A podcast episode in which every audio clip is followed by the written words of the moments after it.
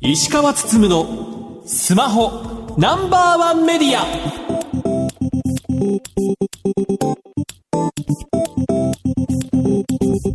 皆さんこんばんは。石川つつむのスマホナンバーワンメディア。パーソナリティスマホ携帯ジャーナリストの石川つつむです。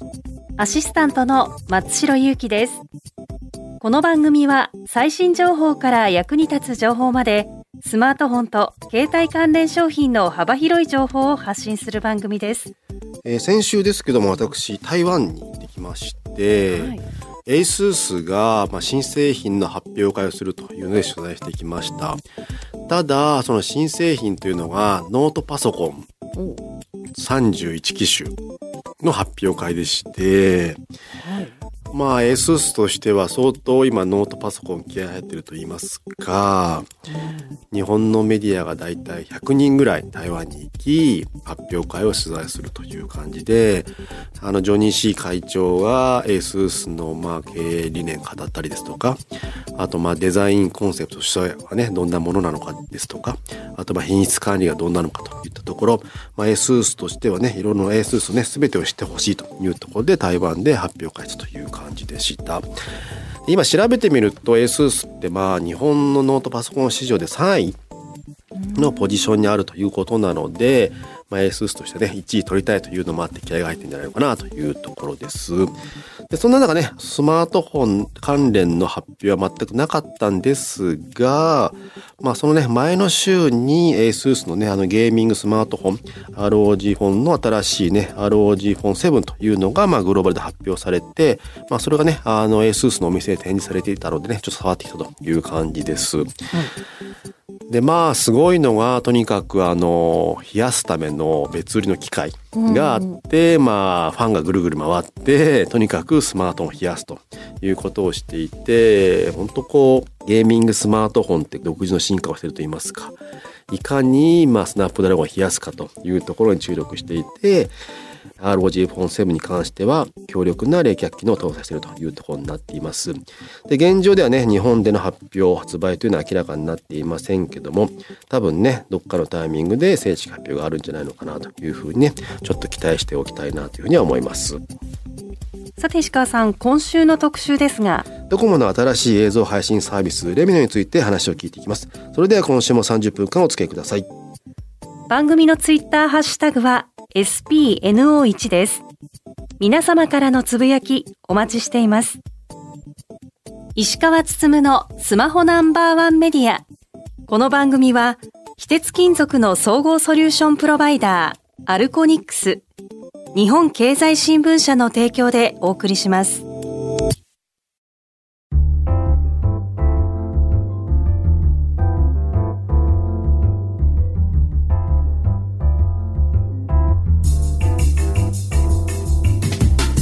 お聞きの番組はラジオ日経石川つのスマホナンバーワンメディア。それでは今週の特集です。NTT ドコモの新映像配信メディアレミノ NTT ドコモは4月12日より DTV に代わる新しい映像配信メディアレミノの提供を開始しました。海外の配信サービスが多くシェアを占める中日本の配信サービスはどう変わっていくのでしょうか。本日は株式会社 NTT ドコモよりスマートライフカンパニー映像サービス部映像サービス担当部長の田中智則さんにお越しいただき動画配信のこれからについて詳しくお話を伺っていきたいと思います。田中さんよろしくお願いいたします。よろしくお願いします。よろしくお願いします。以前特集した爆上げセレクションの中で少し触れたレミノですけども先日からサービスを開始したということで改めて紹介していきたいと思います。まず、えー、今までのまあ DTB からレミノに変わったということですけどもレミノのサービス簡単にどんな特徴なのか教えてください。はい。レミノはあの広告付き無料映像メディアとしてどなたでも気軽に映像コンテンツをお楽しみいただけるサービスとなっています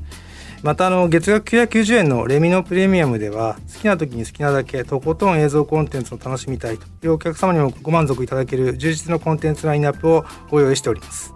特徴については2点お話をさせていただきます。1点目はコンテンツです。人気の映画やドラマもちろん韓流作品やスポーツ音楽ライブまで豊富なコンテンツと出会える映像メディアです。また独占配信のオリジナルコンテンツにもこだわりご提供させていただいております。2つ目はオリジナリティのある UIUX です。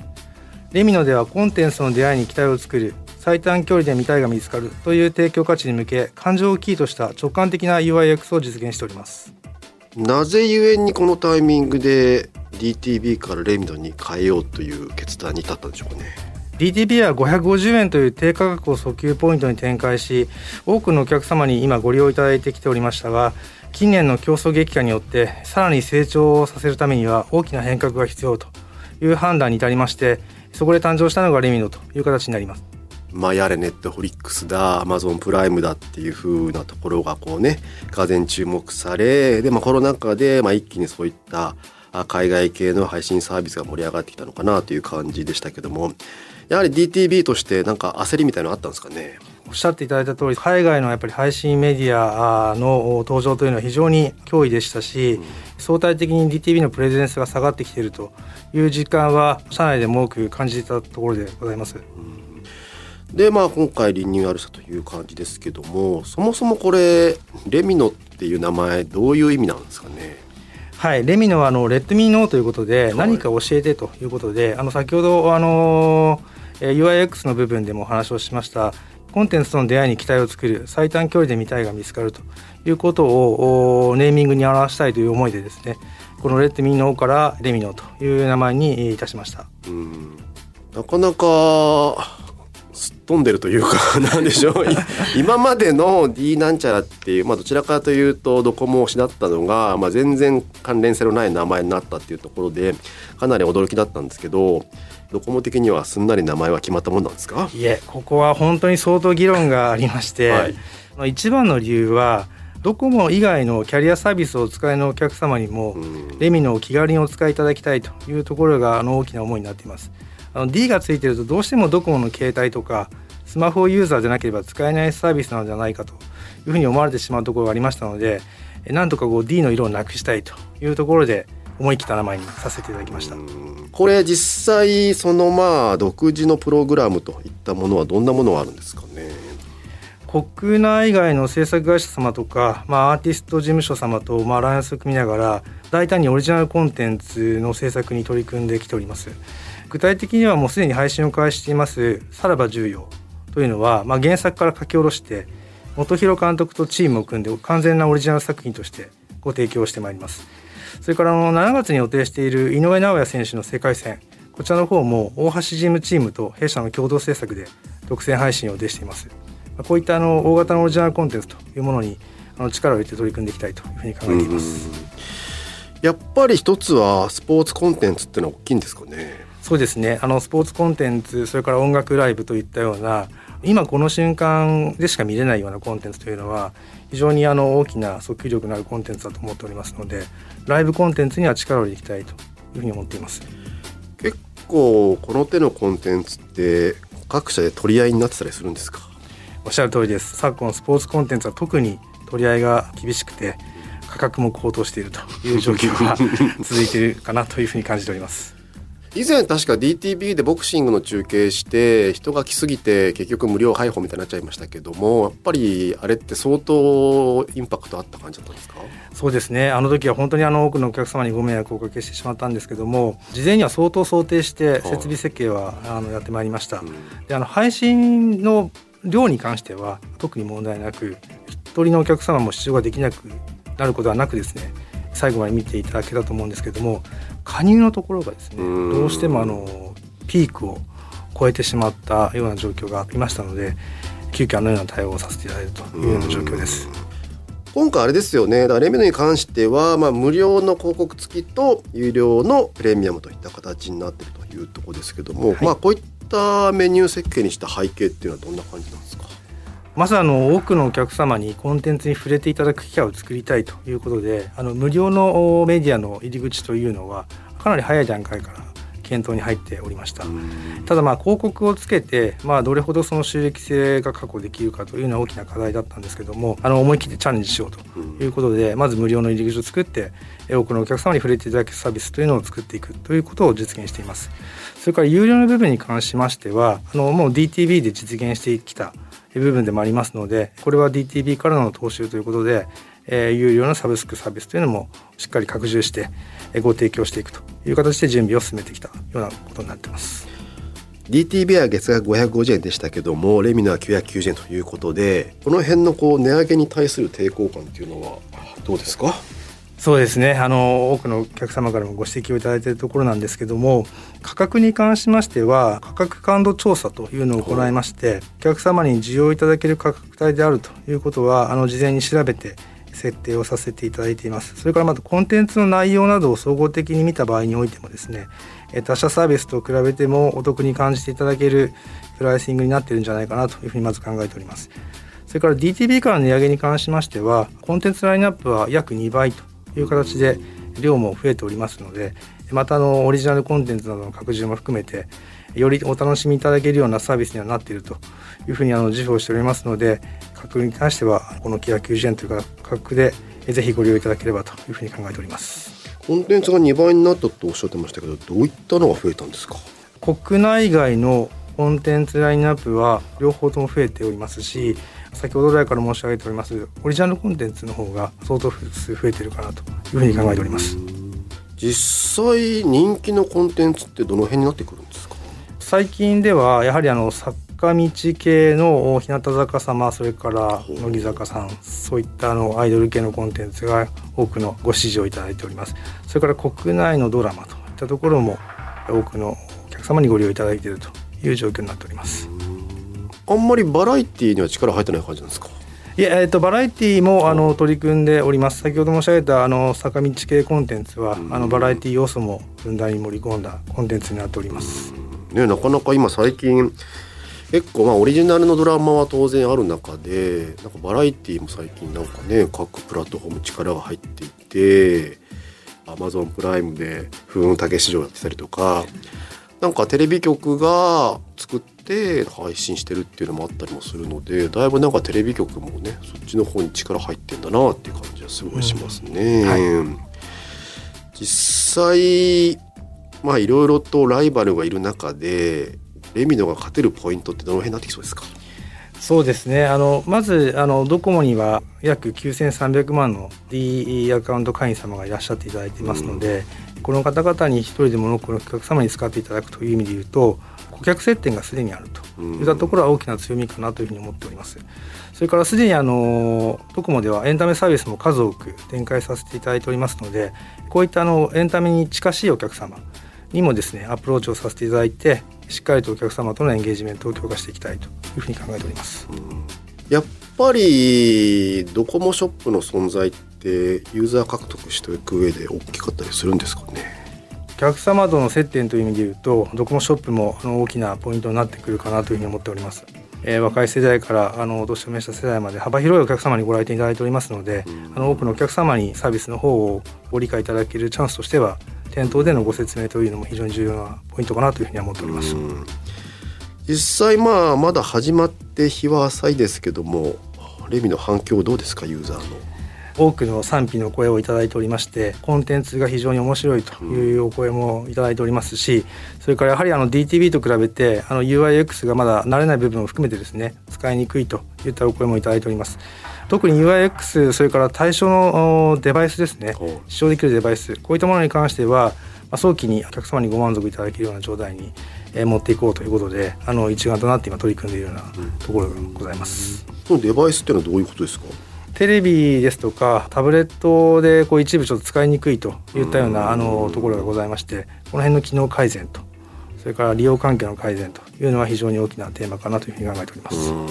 それまあ例えばそのスマホアプリに関してなんか操作性のこだわりとかってあったりするんですか？スマホアプリに関してはトップ画面が2種類ご用意させていただいておりまして、切り替えられるような形になっています。えっとまあ、一つの画面は通常の、あのー、おすすめコンテンツですとかそれから皆さんがよく見られているコンテンツをご紹介する通常のメニューなんですけどももう一つはエモートラインという画面を用意させていただいておりまして例えばあの自分がフォローしている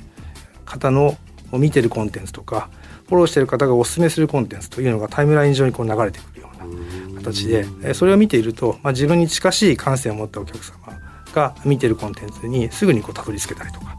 そういったあのことができるような感情をキーとしたですね画面というのを一つご用意させていただけているのが大きな特徴になっています。実際それってちゃんと機能してる感じですか？えっと、まだあのこれからのお客様がですねたくさん使っていただく中でこう SNS 要素が非常に強い部分になってきますのでお客様がこうつながっていく中でどんどんサービスが拡充されていきよりお客様が使いやすい環境になっていくのかなと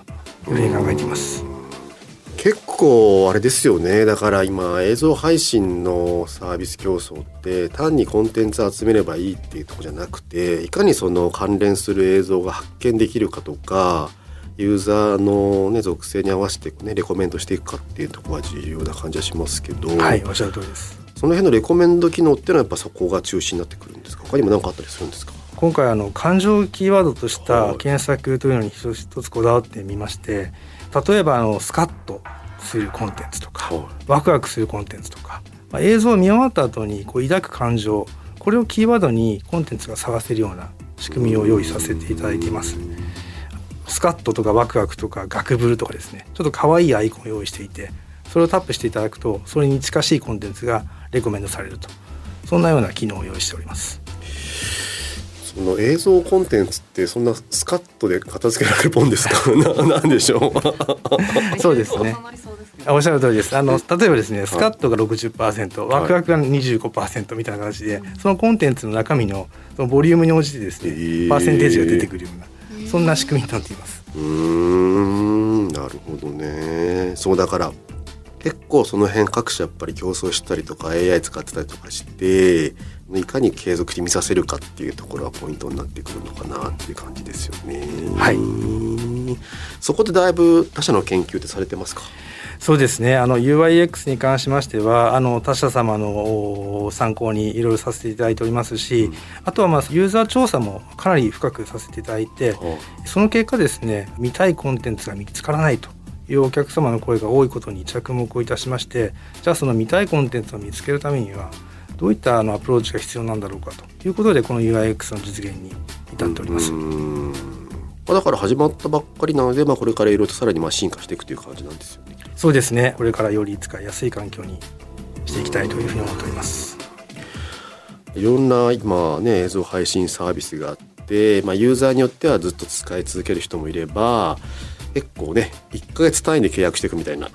1ヶ月契約してこの月はもうね見まくるぞみたいな感じだったりしますけど、はい、継続してなんか使わせるためのなんか秘策とかアイデアとかってあったりしますか？はいあの例えばあの音楽ライブであればあの関連するコンテンツを月をまたいでラインナップさせていただいて、うん、もう3か月連続で音楽ライブを楽しもうとかですね。このアーティストを3か月独占で楽しもうとかそういう形でこう連続性を持ったコンテンツの編成というのにはこだわってやらせていただいております。はい、ドラマもそうですね。刑事ドラマも見たらきっと刑事ドラマが好きなお客様だと思いますのでまた類似の刑事ドラマをお勧めして次の月も見ていただくというようなあの編成へのこだわりというのは徹底してやっていきたいというふうに思っております。ね。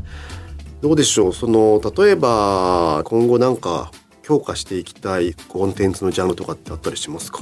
はいあのまあ、先ほどご指摘いただいたスポーツそれから音楽系のライブのコンテンツこちらの方はあの競争は厳しいんですけども、うん、あのやはりお客様の期待感の高いコンテンツだと思いますので、うん、こちらの方はしっかり取り組んでいきたいと思っています。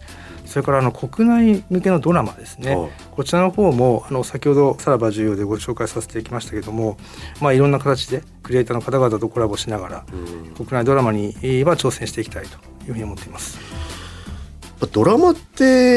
映像配信かなり最近力入ってますよね。そうですね各社様そうだと思います。やっぱりその TVer とかの話を聞いてもやっぱりドラマの方がよく回るのでそもそも TVer ってまあね地上波で配信したかしてるものなんだけど地上波のドラマ枠が増えてたりとか、うん、あとはなんかコンテンツを作る時に企画上は最初バラエティなんだけどバラエティじゃあんま回らないからちょっとドラマ風にしてドラマの枠で配信すると回るようになるみたいなとこあったりとかして各社そのドラマ仕立てにすることによって回していくっていう流れがあるのかなっていう気がするんですけど。うんはいっぱりそれを意識されてる感じだったりするんですかね。はいそうですね。ドラマもいろんなバリエーションがあると思ってまして、はい、えっと、今お話があったようにあのバラエティチックなドラマもそうですし、まあ、本格的な今回取り組んでいる刑事ドラマもそうですし、うん、あの我々もさまざまなジャンルのドラマにチャレンジをしていきたいなというふうに思っています。例えばそのテレビで配信されてるようなドラマもレミの流れてきたりするってことですよね。それもありですよね。はい、地上波さんがやられているドラマの見逃しもあの我々の方であの取り扱いをさせていただく形もございます。ですよね。はい。このドラマ全部見たいなっていう時にじゃあどれ契約すればいいのかなっていうふうに迷ったりするってこともあり得るってことですよね。あそうですね。最近ではあのプラスワンってよくあの言われるんですけども映像配信サービスも2つ以上ご契約されているお客様が多いというふうに伺っております。で我々もですね他社様を辞めてあの我々に入ってくださる方ももちろんいると思うんですけども他社様も使うし我々も使っていただくようなプラスワンでですね選んでいただけるようなそんなサービスになっていけたらいいんじゃないかなというふうに思っています。そうですよねなかなか一つにはまとまんないですよね。そうなってくるとやっぱりオリジナルコンテンツがあるかないかですもんね。はいまさにそうだと思います。はい今後その日本の動画配信市場ってどうなってきそうですか？なんかね例えばどっかとどっかくっついたりみたいな話も最近ねあったりもしましたけどやはりまあああいったことが起きてくるのかしばらくはこうね各社それぞれ頑張っていくのかっていうなんかなんとなくこう日本の動画市場の見通しだったりしますか？非常に難しいご質問なんですけども、まあ、ある程度のこう統合みたいなものは少しあの前回の件もありますので、うん、あるのかなとは思いつつやはり各社様色を出しながらコンテンツのラインナップをされていますので、まあ、先ほどあの申し上げました通り複数の契約を、世の中ではこうやっていくような、まあ、そういった流れが少しは続くのかなというふうには考えております。そうなっていくと爆上げセレクションみたいな枠組みに入ってるっていうのは結構強かったりするんですかね？そうですね。あの先ほどあのご指摘があった店頭でのあのご説明とかご加入のご紹介といったところでもやはりその D ポイントがたくさんつくというのは一つのポイントになってくるかなと思いますので、あの爆上げセレクションにラインナップされるというのはあの差別化の要素にもなるかなというふうには考えています。ですよね。まあさらにまあ複数のまあねサービスを契約するっていう心理的負担もねちょっと爆上げセレクションに下がってくるのかなっていう気がしますよね。はい、おっしゃる通りです。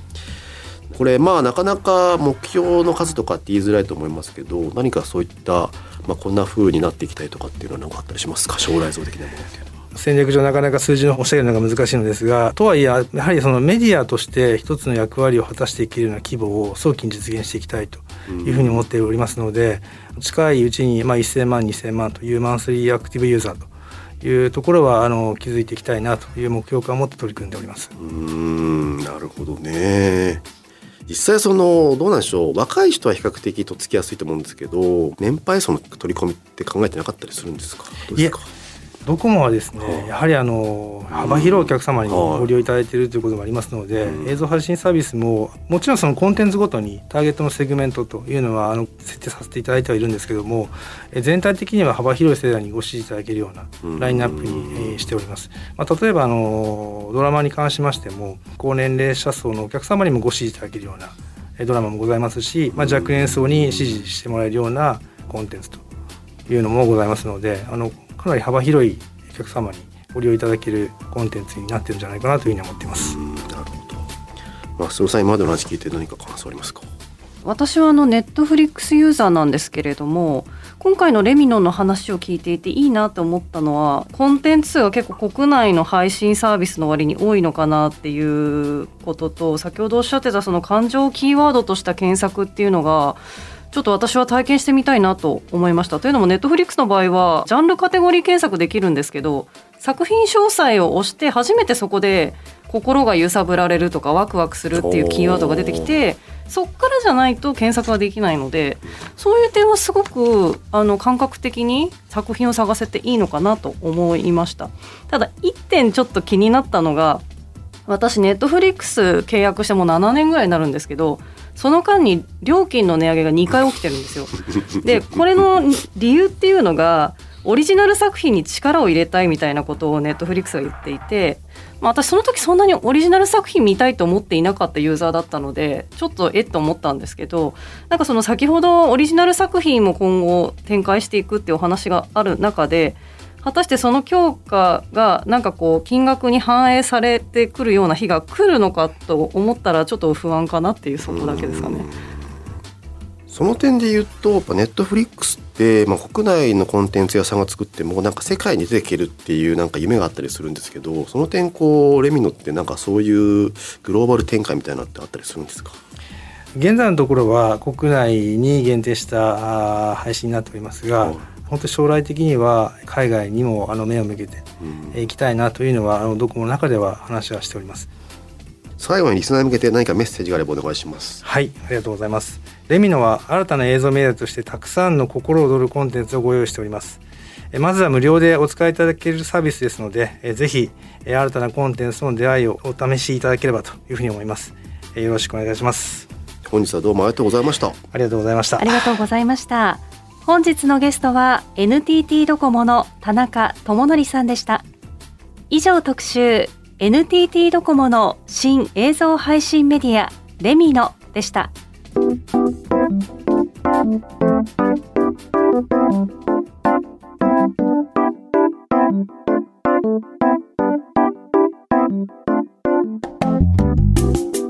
石川つつむのスマホナンバーワンメディアエンディングです。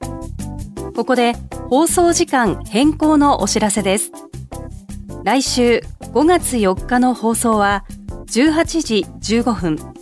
午後6時15分からとなります。再放送は変わらず5月9日朝7時15分からです。ご注意ください。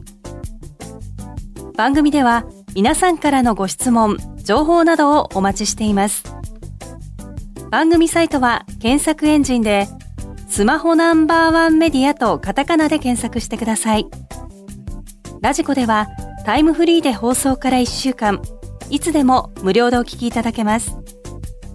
さらに音楽ストリーミングサービス Spotify でもこの番組をお楽しみいただけます。また、Twitter のアカウントは spno1media spno1 メディアです。ぜひフォローしてください。石川つつむのスマホナンバーワンメディア。この番組は非鉄金属の総合ソリューションプロバイダーアルコニックス日本経済新聞社の提供でお送りしました。さて石川さん来週ですが PHS の周波数帯を使った通信サービス SXGP を特集します。ラジオ日経石川つつむのスマホナンバーワンメディアお相手は石川つつむと松代ゆうきでした。タナウ